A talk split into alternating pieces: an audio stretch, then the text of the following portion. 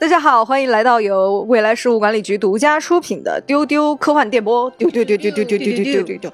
作为一档大型生活服务类节目呢，丢丢今天要带来一期植物种植特辑。那么我是本期的节目主持人园丁一号小兰花李博生，和我一起的呢有同样非常热爱植物的我们的阳台园艺家郭姐。Hello，大家好，谢谢给我的 title。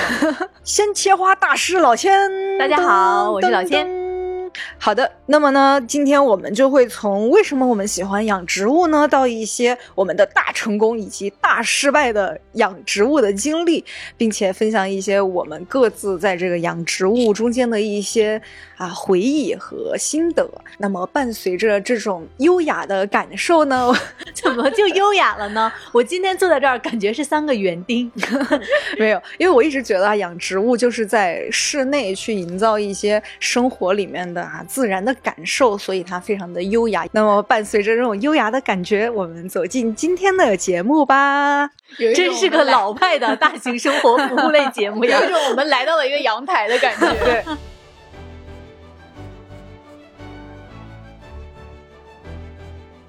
刚才也介绍了，在座各位都是有养植物的一些心得和经验的。那么，首先就想请问一下大家，为什么很需要在生活里面去养植物？为什么喜欢这件事情？我自己先说啊，就是我自己是因为从小我们家就是我奶奶，她就非常喜欢养花，嗯然后我们家以前住的那种很老的房子，然后在南方嘛，都是那种不封窗的大阳台，啊，然后整个的那个扶手就很宽，就是有两个阳台，每个扶手上都有十几盆花，各种各样的，有的花甚至听奶奶说年纪比我还大，所以就是从我有记忆开始，种花这件事情就是我生活自然而然的一部分，所以。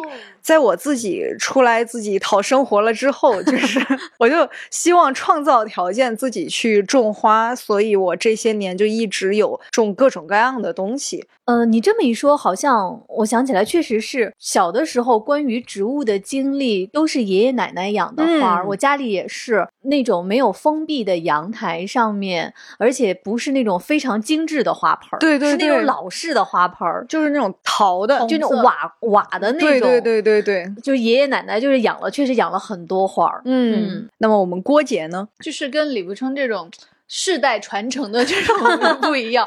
我是等于是前两年才开始有这种所谓啊中国人的种地基因觉醒。对，因为前两年疫情期间在家憋的实在是。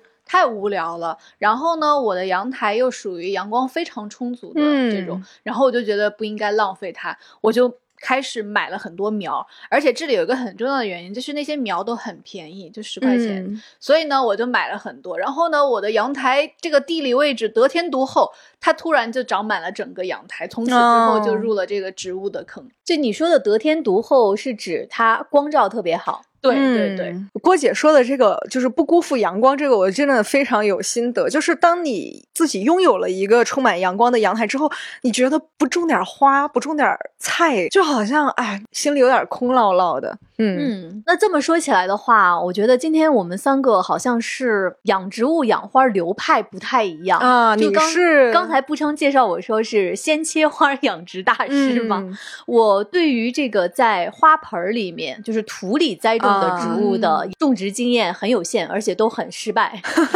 没关系，咱们今天就是友好交流，在各自的领域发光发热。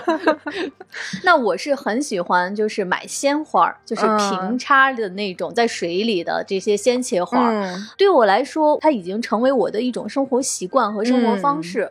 而且我不知道大家就是家里有那种盆栽花的感受啊，就是我家里的瓶子里的花就好像是我的家庭成员。嗯我过去给大家分享过，我养小动物、养小狗的时候，就经常跟我的狗说话，嗯就是真的不夸张，你们不要觉得我有点奇怪，我在家里面也会跟我的花儿打招呼。啊，我理解，我也会。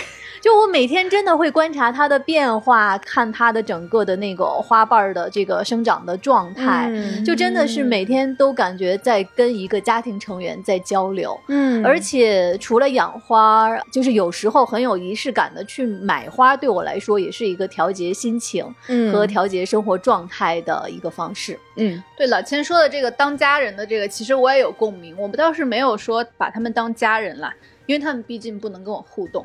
我确实是把他们当做生活的一部分。就是我刚入植物坑的时候，我甚至就是早上一睁眼我就想到我要去浇水。啊，这种感觉。然后我到现在的习惯都是早起了之后，然后迷迷糊糊的，然后走到阳台，先给他们开窗通风，然后然后给他们浇水，然后把地上的落叶掸一掸，然后再进去刷牙什么的。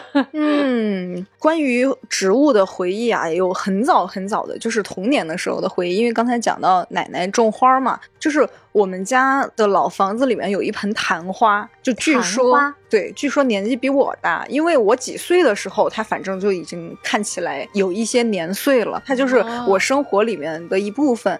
然后昙花这个东西它就很神奇，因为大家都说就是昙花一现，用来形容那种很少见的嗯时刻嘛。然后在我的童年回忆里面，每一年的夏天都会有昙花一现的这个瞬间。就昙花真的是一个非常美妙的东西，就是你到夏天的时候，它的花苞会很少，可能就是一。一枝或者是两枝，它很少会说什么鲜花挂满了枝头这种很繁茂的场景是没有的。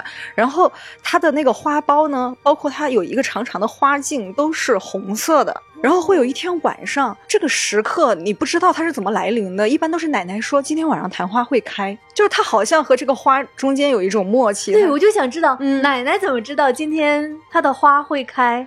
奶奶肯定是也是把昙花当家人了，然后在一年一年的观察中，然后今天看这个花苞就一算就知道，啊今天会对就是开看也是一种默契。对他可能他已经看到它那个形状，他知道说哦今天会开，然后他就会提前通知大家，我们到晚上的时候差不多，比如七八点，就吃完晚饭之后，我们就会守在那个花前面，然后我就很少。会看见一朵花，它慢慢的，你肉眼可以看到它的那个花瓣慢慢的张开，哇在绽放，啊，而且你原来看到它的花苞外面的外表是红色，但是张开的花瓣是纯白色。然后它花瓣后面还有一圈像丝状的那种，它也不是花蕊，因为它是长在外部的，那个丝状的那种细细的花瓣，它也会慢慢的张开，就那么大概十几分钟，然后空气里面就会有伴随着那种夏夜晚上的幽香，啊，这个香味真的非常难形容。我后来就是在任何的别的气味的场景里面都没有获寻到这种香气，而且通常这个时候呢，奶奶会把家门打开。如果这个时候有邻居过路，就会说：“哎，我们家昙花开了，进来看一看。”这种就是非常非常难忘的回忆。然后更难忘的是呢，通常这个昙花开花的第二天呢，家里就会多一道菜，就是哈昙昙花滑肉汤。天哪，我还等一下沉醉在刚刚那个对意境和我我刚才还在里头。我还在这个意境里想，天哪，我从来没有见过昙花。对但是我的养花经验，我完全可以理解。你观察一朵花开放的瞬间，对多美啊！就肉眼可见，而且全家人一起欣赏，然后没想到突然画面一转，第二天给它吃掉了。在碗里。就是这种怎么说呢？DNA 吧，就是在基因里面的，就是种了什么要把它吃掉的这种。不是不是，对我我再打断一下，就是昙花这种花，它开了之后，它那个花朵它不会维持几天吗？还是说就谢掉了？它当场就会谢掉，你会看到它慢慢的张开，再就只有慢慢的那十几收起来。分钟啊！对对对，非常的短暂。哦，所以真的是短暂然后昙花一现。对，是的，又，又到第二天到碗里，这个画面震撼，关键到碗里这个情节进的太早了，一时语塞。意境还没还没有开始抒怀，而且变成了一碗肉汤。对这件事情，它好像也是，就是它是那个场景固定的一部分，就是第二天一定会出现这个场景，然后就会把中间那个花心拔掉。整朵花就扔在汤里面煮。啊它是它是那种有几个大花瓣的那种是吗？它收缩了之后就变成一束了，就是变成收起来的，又变成一个花苞的形状，然后吃起来口感会有一种秋葵的感觉，但是又是那种花瓣状的秋葵的黏滑的感觉，然后那个幽香又会从那个汤里传到你的嘴里，哦，就那个香气还是会保持的。对，就是它还是有一种香味，只是从嗅觉变 成了味觉。我们可真是一档大型生活现在服务类现在节目。我跟老千两个局外人，仿佛站在李不生的这个肉汤前，就是面面相觑。对 而且这个时候呢，就是跟他一起煮的那种滑肉，也是我们当地很有地方特色的一种肉。它是用红薯粉裹在那种肉条外面，煮熟了之后会有一种透明的外观，然后它吃起来也是。很 Q 很滑的，然后这个盘花也是很 Q 很滑的，这一道菜就充满了那种 Q 滑的感觉。就是如果大家有条件，就非常推荐大家尝试一下这道菜，就完完全全可以在家庭内部就完成。就昙花说可以了，就是记住我的花就好了，不要讲这个肉了。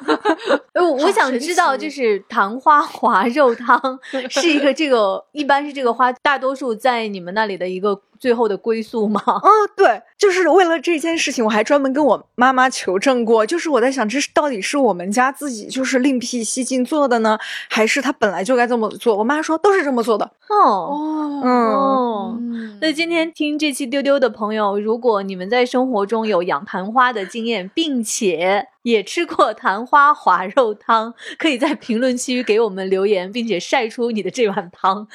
天哪，我说的都不是晒出你的这朵花，我还很很震惊，很震惊。就这个节目走向一开始那种优雅幽香，然后突然变成肉汤香。还押韵。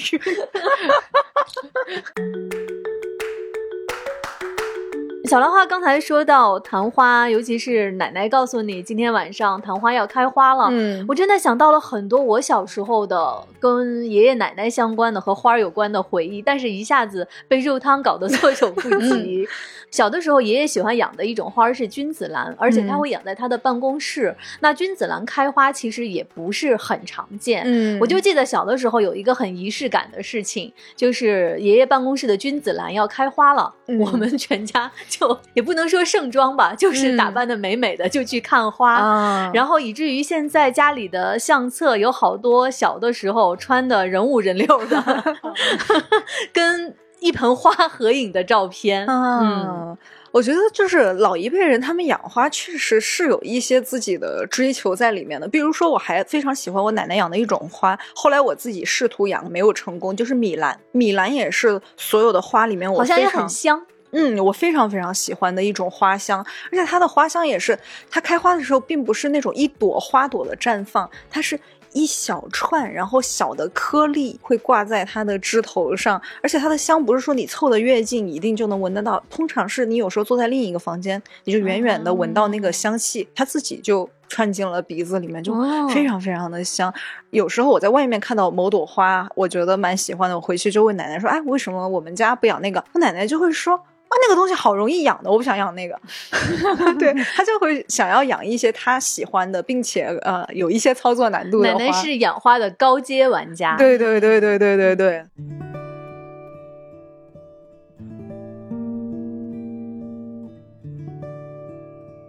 我们因为都很喜欢啊，各种原因，所以都开始以各自的方法开始养花了。那么现在想先听听这阳台园艺师，在我心目中，我觉得郭姐一直是这种生活场景的高端玩家，很想听听郭姐有一些什么样的经历。我在淘宝有一家收藏的小店铺，它是嗯从北京发货的一个卖植物的一个店铺，它叫暖方小筑。然后呢，我经常深夜翻看它的上新的单品，它每个苗就只要十几块钱，那些嗯苗长得都其貌不扬，就是非常小。但是呢，我觉得收到之后质量都很好。我养过什么香豌豆、金鱼草，然后天竺葵、洋甘菊这种等等。然后我买的这个季节呢，刚好是你把它接回家，过了一两个月，它就能开非常茂盛的花。有一段时间，我的阳台那个白墙就是爬满了香豌豆。就是香豌豆好漂亮阳光照进来好漂亮的，而且香豌豆就没有虫，哎，我 哦，这个太重要了，就嗯很完美。然后呢，我每次买这些苗都是它是一年开花或者两年开花，它就是袖珍，然后又好养。你开败了之后呢，你可以轻松把土一翻，换成其他的植物，就是阳台永远是一个翻新的状态。哦然后后来我在想要追求一些进阶的时候呢，我就去一些其他的店铺买一些更大一些的盆栽，比如说我之前在节目里面分享过的山茶花，嗯这个山茶花的悲剧，不知道大家还记不记得？帮大家一起回顾一下。就是我有一段时间非常迷恋那种简洁的那种红色的花朵，非常大的那种山茶花，就香奈儿的那样。对对对对对。啊就是很简笔画，但又非常耐看那种。然后呢，我在淘宝搜到了一家，我跟他说我要红色的山茶花。嗯，然后当然呢，这个收到之后呢，它就是苗嘛，对吧？还很小，我就非真的非常辛苦的在养它。就是这个山茶花，它是我买的是福建的品种，你知道，在北京养它就是你要格外小心。嗯，就是怕它水土不服，然后呢又精心的观察它的状态，终于呢，正是养了大概快一年的时间，它开花了，它真的有非常多的花苞，然后它绽开的都是白色的，哇！然后我就到那一刻就有一点惊讶，然后又失落，我就把那些花拍了给那个卖家。说我的花开了，我当时要红色，但现在确实是白的。然后卖家还回了一个那种流汗的表情，说不然给你重新发一个。我跟你讲，我最近有一个类似的经历啊，就是在。北京就是邮购南方的花，就经常会就是因为各种原因，就是得到一个跟卖家秀完全不一样的结果。就是我去年有一段时间，我经常刷人家那种阳台种植，就刷到一个前一阵儿在网上比较流行的品种，就是果汁阳台。它其实是一种月季，对，对然后花朵小小的，有一点那种橘黄色的感觉，然后花瓣的形状又很可爱。在我们鲜切花领域，这个叫玫瑰泡泡。嗯，好的。然后我就看人家的那些照片，真的被打动了。我心想哦，我也想我的阳台充满这种果汁泡泡的啊、小月季。我就专门去找那种云南的买家，从云南发货的，然后。看了买家秀，然后看了各种评论，就发过来了。发过来的时候呢，是小小的一株，上面已经开了一朵，就很标准的和那个卖家秀的图上一模一样的一朵小黄花，我就很高兴。然后我看到另一朵花苞也在枝头上挂着了，我想，哦，这就是我即将要自己养出来的第一朵果汁阳台。又过了两周，我的那一朵开了，它突然变成了浅黄色。我就很诧异又很失落，就是你怎么从一株花上能开出两个不一样，对色号完全不一样了，感觉掉 掉色了。我就拍照给卖家说，我说这是什么原因？它是水土不服还是怎么样？结果卖家对这个问题避而不答，他说了一句，他说：“哦，你这个颜色也很好看的。” 但是后来很遗憾的是，因为确实我觉得是水土不服，包括就像郭姐刚才说的，有的花它没有虫就很好养啊，有的花它确实水土不服之后它还长虫。它那个果汁阳台就长虫了之后，我还给它买药，给它喷药，给它剪枝，几次要起死回生之后还是不行，没有最后就只能对黯然的送走了他。嗯。嗯，你说到水土不服，我想起来，我曾经养过栀子，在北京栀子花，哦，但是我当时买回来的时候没有花苞，嗯。我就非常细心的呵护和养护它，我还去查各种资料，因为我知道栀子其实是喜欢南方的更潮湿的这个气候和酸性的土壤，我甚至还买了什么什么给给土，就是提升什么酸性，还有什么嗯。铁肥，就是各种。结果我的栀子只长叶子，就是不长花苞，哦就不停的在长叶子。嗯而且我想起来，刚才郭姐说，她每天早上起来，比如说要给她的花儿晒太阳，嗯要去开窗户通风，我就养的我那几盆花，就搞得我每天都很焦虑。嗯我就过一段时间就去看看它，然后给它浇水，给它喷喷水。后来我发现不行，就有一天我突然觉得我那个样子特别像杀手莱昂，细心的擦我的每一片叶子，嗯 可它就是不开花。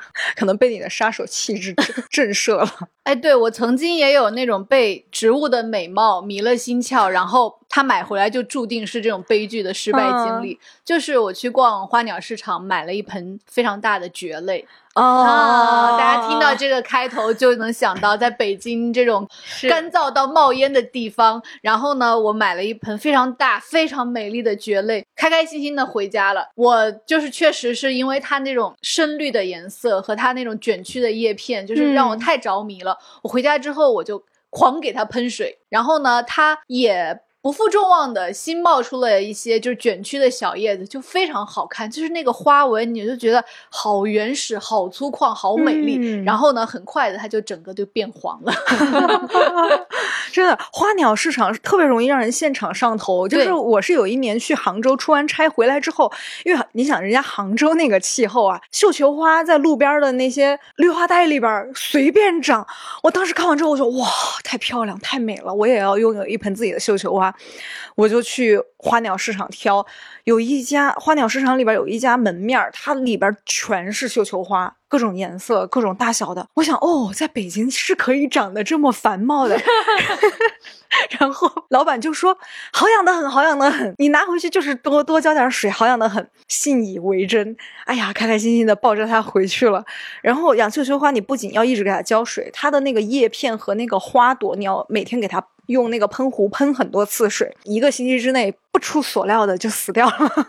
所以后来还是尽量我会挑选，就是看它在北方是比较容易活下来的。毕竟就是强扭的瓜不甜啊，真的是。对，在北京养那些适合南方的植物实在是太难了。嗯嗯。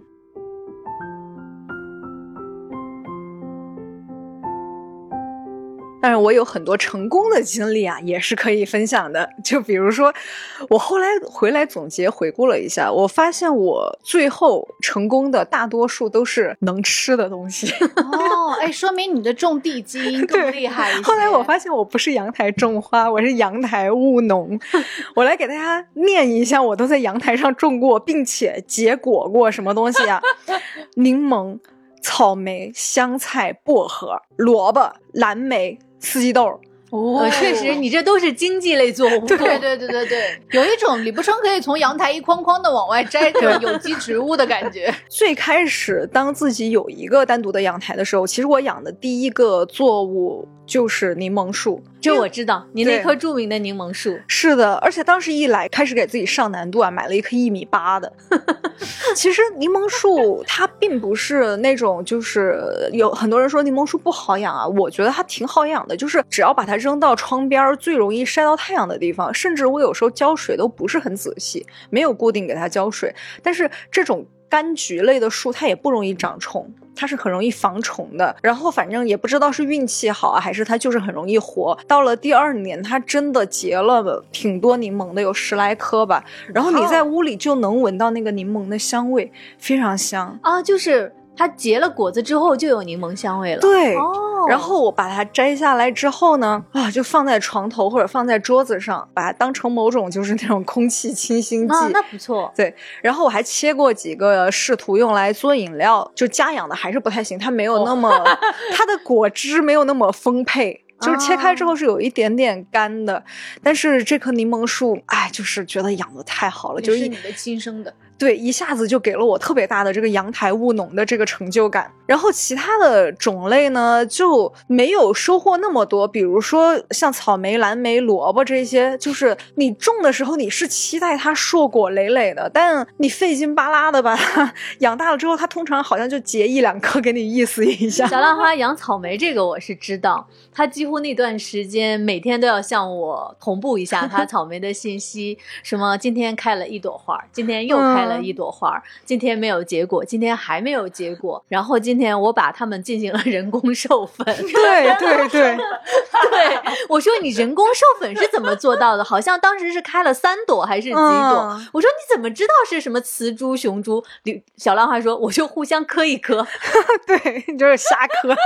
因为阳台种植这个确实没有办法，它不像你在野外有风啊，或者是有小动物蜜蜂啊，什么昆虫可以帮助它们授粉，你就拿一个。小刷子给它们互相刷一刷，这样的话它就会慢慢的结果。反正每一个都吃了，就是吃起吃起来口感确实没有那么好，就就是草莓也吃了，也吃了，它都长出来了，能不吃吗？包括我种的香菜，我都专门吃了，就是为了这个醋包了盘饺子，我为了那个香菜烧了一盆牛肉，然后把那个香菜剁碎了撒在牛肉上然后你的萝卜吃了，吃了，还是空口吃的。为了吃到它那个最原始的那个口感啊，没有给它进行任何的烹饪和加工，就是洗干净切开咬了一下，啊，是萝卜的味道。对，豆角也吃了，豆角没吃，因为 我跟你讲，那个豆角这里要展开讲这个豆角，这个豆角是我倾注了所有的精力养出来的一个豆角，最后因为太满意它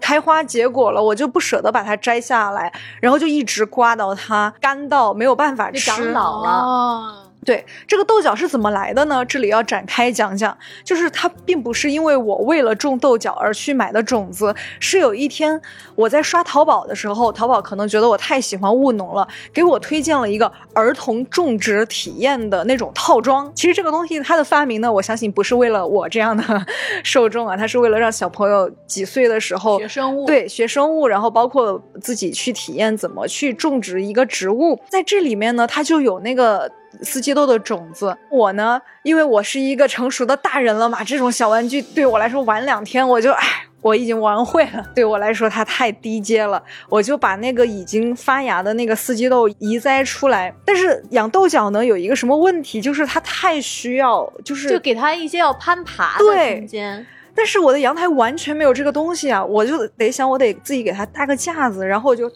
全网买竹竿儿。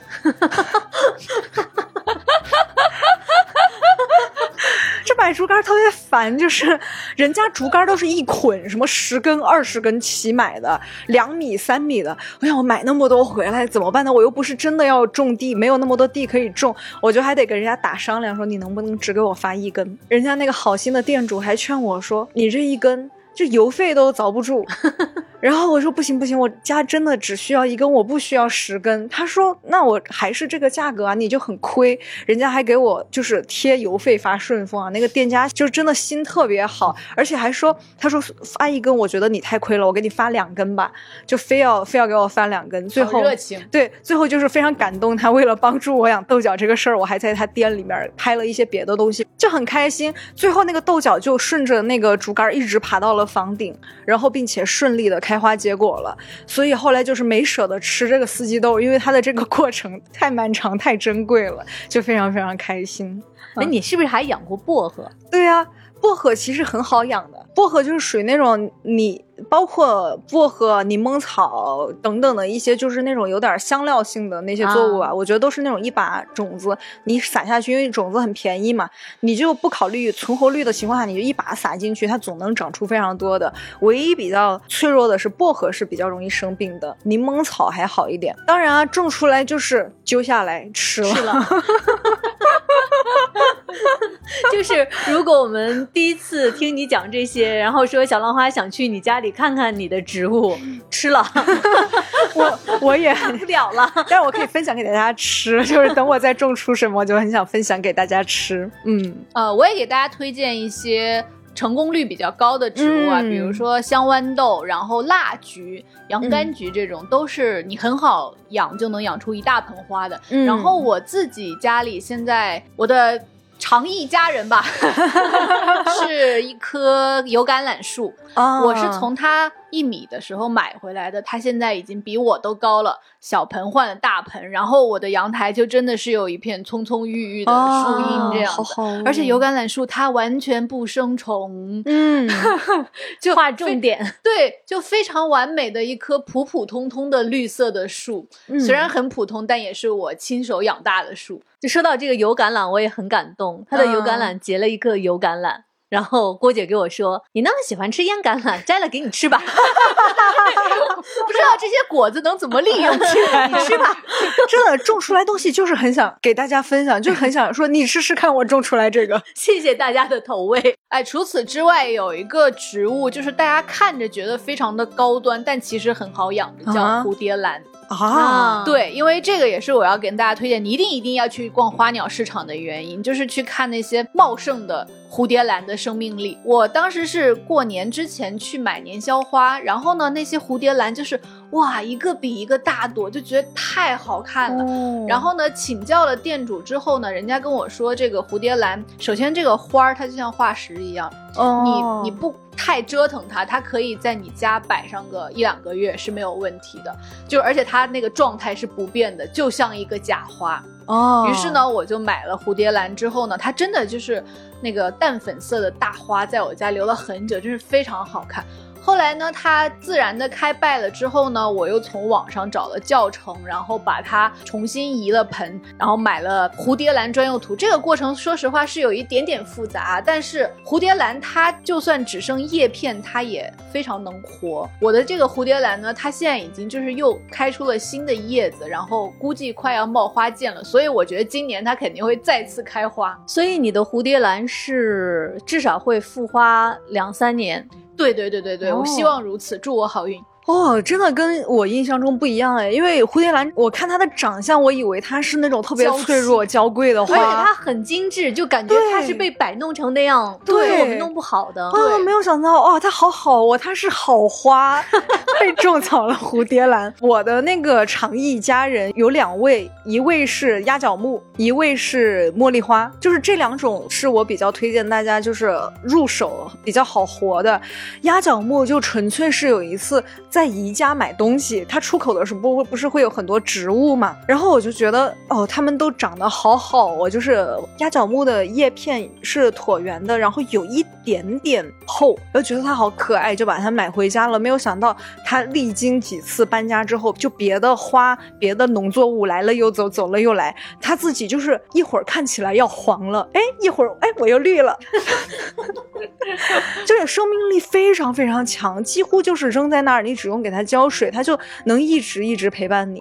哦，我就觉得它好好哦。然后茉莉花也是一个生命力非常旺盛的植物，就是我曾经养过一盆虎头茉莉，什么叫虎头茉莉？它的那个花朵圆头圆脑的，然后比普通的茉莉会稍微大一点。啊，就是那个朵更大。对，它也太能长了。它不仅开花开的非常多，然后它的那个树枝像那种发量非常多、长头发一样，就是每天都在长头发、长头发、抽丝儿，就这么抽啊，炸毛就炸毛。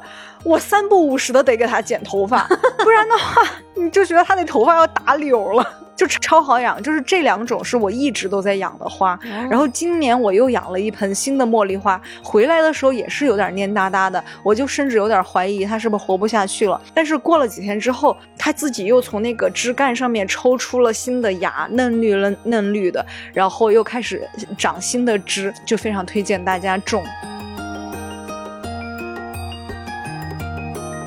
就我听你们说这些啊，我眼前出现的全都是我养过的盆栽，但是都失败的经验。基于我那么多年的养盆栽失败的经验，我就开始专攻鲜切花这个领域。嗯其实买鲜花儿就是养鲜花儿这个事儿，好像看起来很简单哈，就是买回来鲜花儿插瓶就可以了，经常给它换换水。但是养的好了之后，我发现其实养鲜花儿还是有一些些小的经验。你可以去掌握的。就先说养花的花材吧，你像刚才文丽跟不称说的，像茉莉呀、还有这个蝴蝶兰啊，它可能还有一定的季节性。嗯，但如果你养鲜切花的话，每个季节都有自己的专属特定的一些花材，对那就很快乐。嗯就是你在每一个季节都能收获到不同的这个专属的季节的花儿。嗯比如说，我可以分享一些我现在在一年四季比较喜欢的这个花材。你像春天的话，我很喜欢小苍兰。嗯，小苍兰就是在有些地方也叫香雪兰，嗯，它的这个季节是在初春，而且你如果去闻小苍兰的话，它的那个味道是格外的。就没有侵犯性的幽香。嗯小苍兰是很多香水里面会用到的一种香味儿的提取的这个源头，但是我目前还没有在任何一款香水里面就是找到能够完美复刻小苍兰的这样的一个香水所以很推荐，如果大家在春天有条件的话，可以去试试买小苍兰，很好养。然后春天还有一个很棒的花材是洋牡丹，洋牡丹它冬天其实就有了，但是春天的话是最便宜的。啊那洋牡丹这种花儿也是，它其实是非常娇嫩的，就是那个叶片很薄，但是它那个花朵整个那个花型是非常圆的。我一直说，就是像文丽喜欢山茶，我一直说洋牡丹是那种山茶的平替，因 为它从花型到气质都有一点点像。除了洋牡丹，我觉得春天还有一个很棒的花儿就是郁金香。哦，对对对，我超喜欢郁金香。对，郁金香这个花儿，它是你养了之后，你会发现它特别耐看。对，那这里边有一个养郁金香的一个小 tips，就是你看到其他的花儿可能就是谢掉了，就是慢慢它那个花儿变蔫儿了。郁金香很有意思，它那个花枝会越长越高。嗯当你发现它长高的时候，其实就是它已经开始凋谢了。嗯，说到这个郁金香，就是我觉得我小时候对郁金香是不太喜欢的，因为嗯我觉得它很艳丽，它的色彩很浓厚，然后我就反而年纪小的时候喜欢一些看起来啊所谓的淡雅一些的花。然后前几年就是有时候会买那个鲜切花，然后不是故意买的，可能就搭配的时候买回来郁金香之后，我发现它就是会插在水里，它的那个花的花瓣也会慢慢张开、张大。对对对，然后等到它长张得最大的时候，那个阳光透过它那个花瓣，就每一朵花瓣像一个小扇子一样。嗯，我曾经拍过一张这样的照片，就一直存在我手机里面。我觉得它好美，好好看啊！然后那段时间呢，我刚好在看，就是有一个日本画家叫四冈奈津美，他其实是一个画小狗的画家。嗯他有一本画集叫《心之犬》，然后在里面呢有非常多小狗，他经常那个场景里面和小狗搭配的花就是郁金香。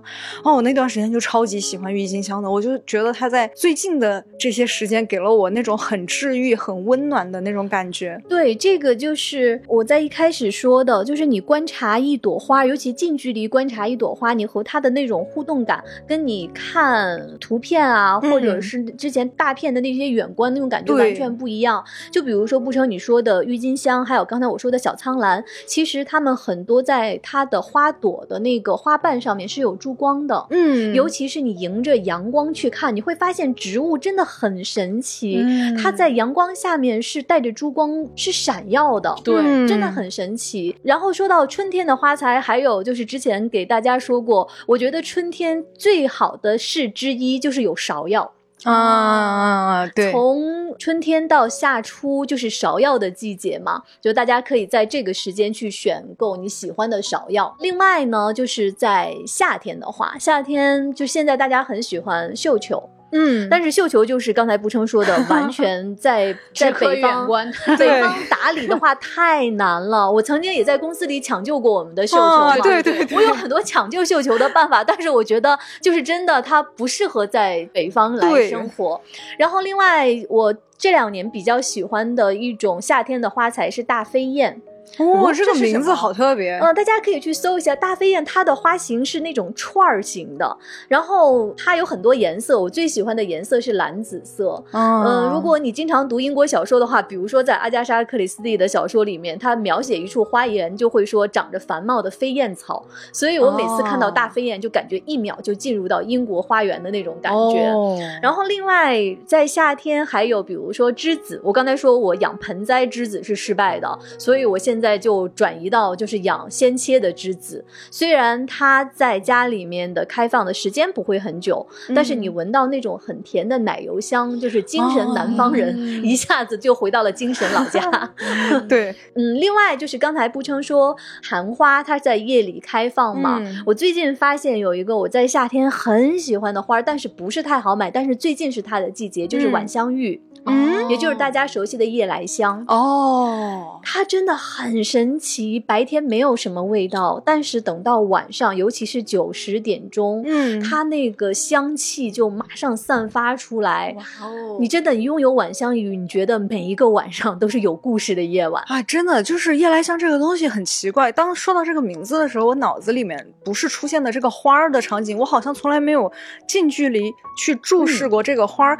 我的记忆都是那种，比如说以前上学的时候下晚自习，我可能晚上放学的时候骑着自行车路过某个那种院墙外面，然后你就闻到那个花香飘出来，但是从来找不到它在哪里，可能就是别人家阳台飘出来的一个味道。嗯它的那种香味儿是你不会说直接面对着它，嗯，然后突然在一个瞬间它就开始香了。是。可是等到第二天早上，你想回忆那个香味儿已经消失了，你只能嗯等到晚上再一次到来，很神奇的一种花儿。就到了晚上再去跟它相遇，啊，这个意境就很美好，让我们停在这里。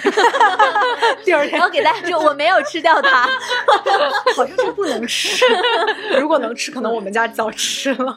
不过夏天如果现在你买鲜切花的话，尤其是前段时间会有很多荷花嘛。嗯嗯，其实这个是我不是太推荐的，就是盆栽的荷花，我就没有养开过。啊这个因为荷花是郭姐非常喜欢的盛夏的花儿，对荷花真的是要在很强烈的夏天的光照暴晒下面，然后在水池塘、水域那样的一个环境里面，嗯它才能绽放。我确实没有养开过，就是家里盆栽的荷花。对，虽然我也很喜欢荷花，但我也同意老千的，就是它不适合养在家里，它必须要有嗯大片那种开阔的湖面，然后配着非常多的荷叶才好看，而且就是只可远观，不可亵玩焉。对啊，人家古人诗里边都写好了。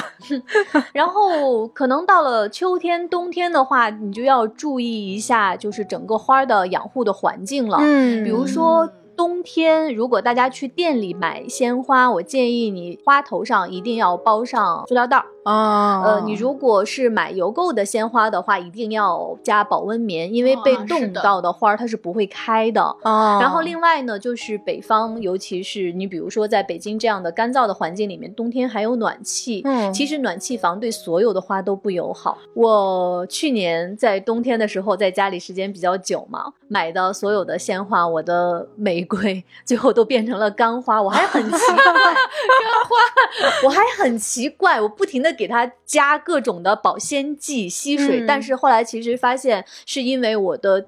整个家里面的空气太干燥了，嗯，所以就是花儿在太干的和太热的这个环境里面，鲜花都是不太好长的。嗯，那这里就可能给给大家再介绍一下，你如果养鲜花的话的一些就是花器也很重要。我过去也会喜欢看各种各样的好看的花瓶，嗯，后来就是养花之后，会发现其实那种敞口的花瓶和透明的花瓶，对对就是对更适合养花。为什么？嗯因为敞口的花瓶，它瓶口的面积更大，这样的话，你的花儿从水里面吸了水分和水汽上来之后，它不会聚集在瓶口，它会更有嗯效的传递到它的花苞，这样你的花儿会更好的去吸收这个养分和散发水汽。然后透明的花瓶是因为养鲜花，你要经常去关注你的水有没有浑掉。如果水变浑的话，其实就是里面已经有细菌了。当然有很多很漂亮的花瓶是那种瓷的不透明的，你其实是没有办法看到你水的情况和水位的。嗯，就是说到水位，就是我刚才说春夏有一种我很喜欢的花是风铃草，嗯，风铃草真的是很漂亮，我推荐大家去养。一个是它很便宜，再一个它养开之后就有一种那种野意，嗯就非常哦繁盛。可是风铃草是一种吸水吸的特别快的话。嗯就是我的那个花瓶，就是那么深的水，可能到了晚上它就吸干了。哦但你如果是用一个不透明的花瓶，你是完全看不到的。哦所以我建议大家的那个花瓶的选择，如果你想长时间养花的话，还是用透明的、长口的，就是好哦操作的这样的花瓶。哦，学嗯到了很多。嗯，不然的话，晚上风铃草就是渴了，渴了，渴了。对，我的风铃草真的是有一次全都蔫了，我说怎么回事？一看渴的蔫头大脑。哎呦，人家想喝喝水。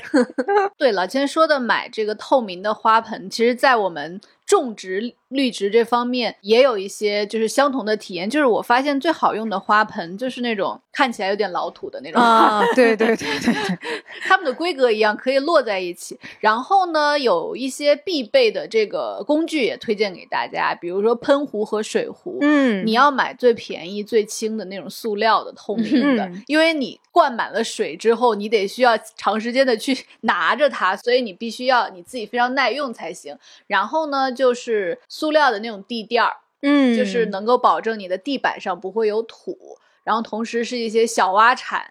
然后松土的那个手套或者钳子什么，我曾经送给林冲一个很像金刚狼的一个挖土挖土手套，非常可爱。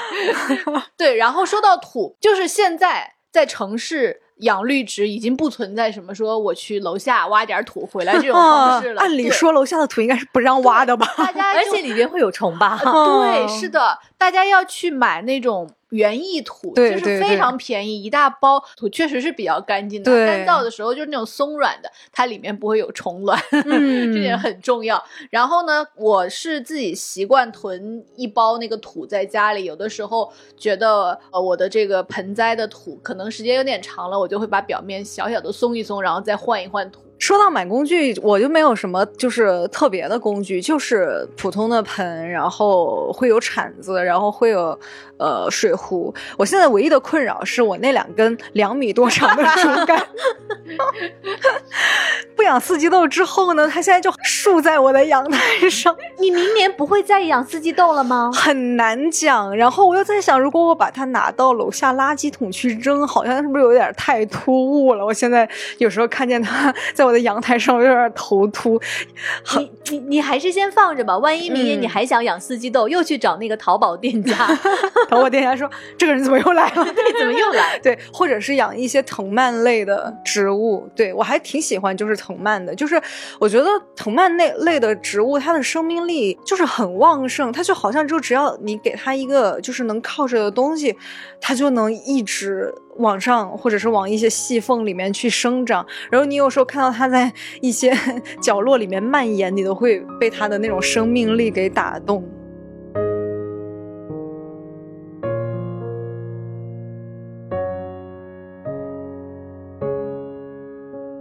小兰花说这些，我想了想，目前我没有什么困扰，嗯没有需要扔掉的竹竿。养鲜花之后，我发现其实对待盆栽也好，对待瓶子里的这个鲜切花也好，你都不能懒。对，它真的是看起来很简单，嗯但是需要你经常去呵护、去观察的一件事儿。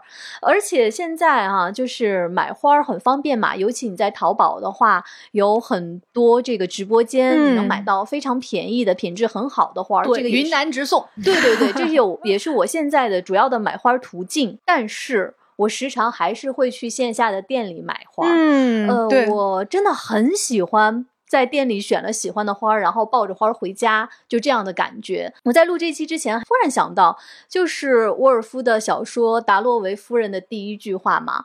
达洛维夫人决定自己去买花儿，就是嗯推荐大家，如果你在生活中需要调节一下自己，嗯你可以试试去抱一束花回家。嗯啊，太认同了！我觉得养花儿、种绿植真的是你能获得的最简单的快乐了，而且它就是让你的生活一点点形成的感觉。比如说，我家里有绿植，我就突然有了牵挂。我如果出了门的话，我在想，那我要哪几天浇水呢？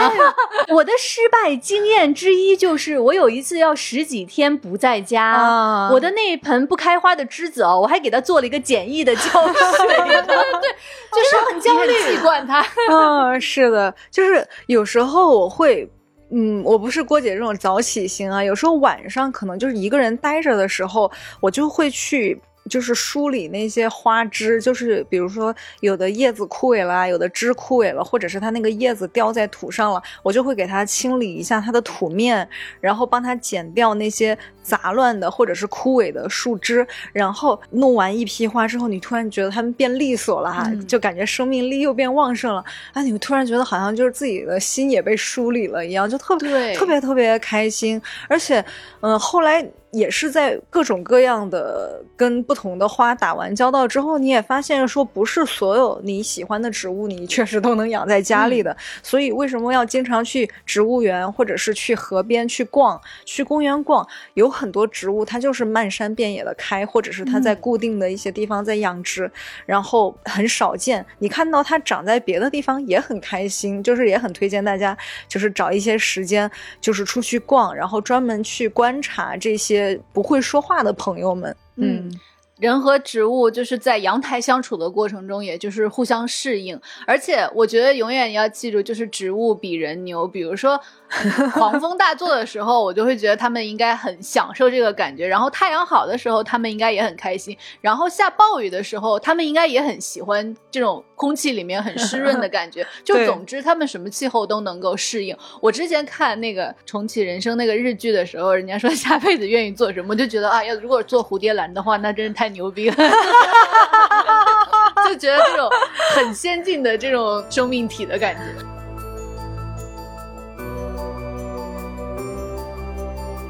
今天我们的分享呢，差不多就到这里了。也很想问问大家，你在生活中有没有养过什么植物？你喜欢什么植物呢？